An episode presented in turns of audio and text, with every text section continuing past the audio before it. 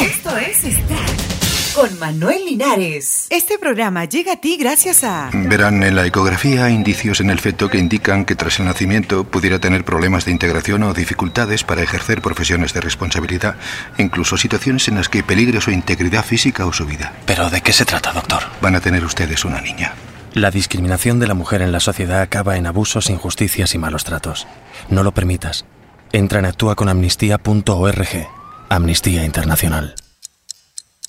La cantante estadounidense de música pop Madonna rompió un récord mundial al agotar en 2 horas 20 minutos los boletos de entrada para los dos conciertos que ofrecerá a finales de noviembre en México. Oasis lanza nuevo disco en octubre. The How Your Soul tendrá como primer single The Shock of the Lightning. Este es el séptimo disco de la banda y el primero desde Don't Believe the Truth, editado en el 2005. Al parecer, Britney estaría preparando un nuevo disco según informó su productor desde Los Ángeles. Britney Spears, que actualmente se encuentra celebrando el nacimiento de su primera sobrina, parece ser que regresó a los estudios el pasado mes de abril.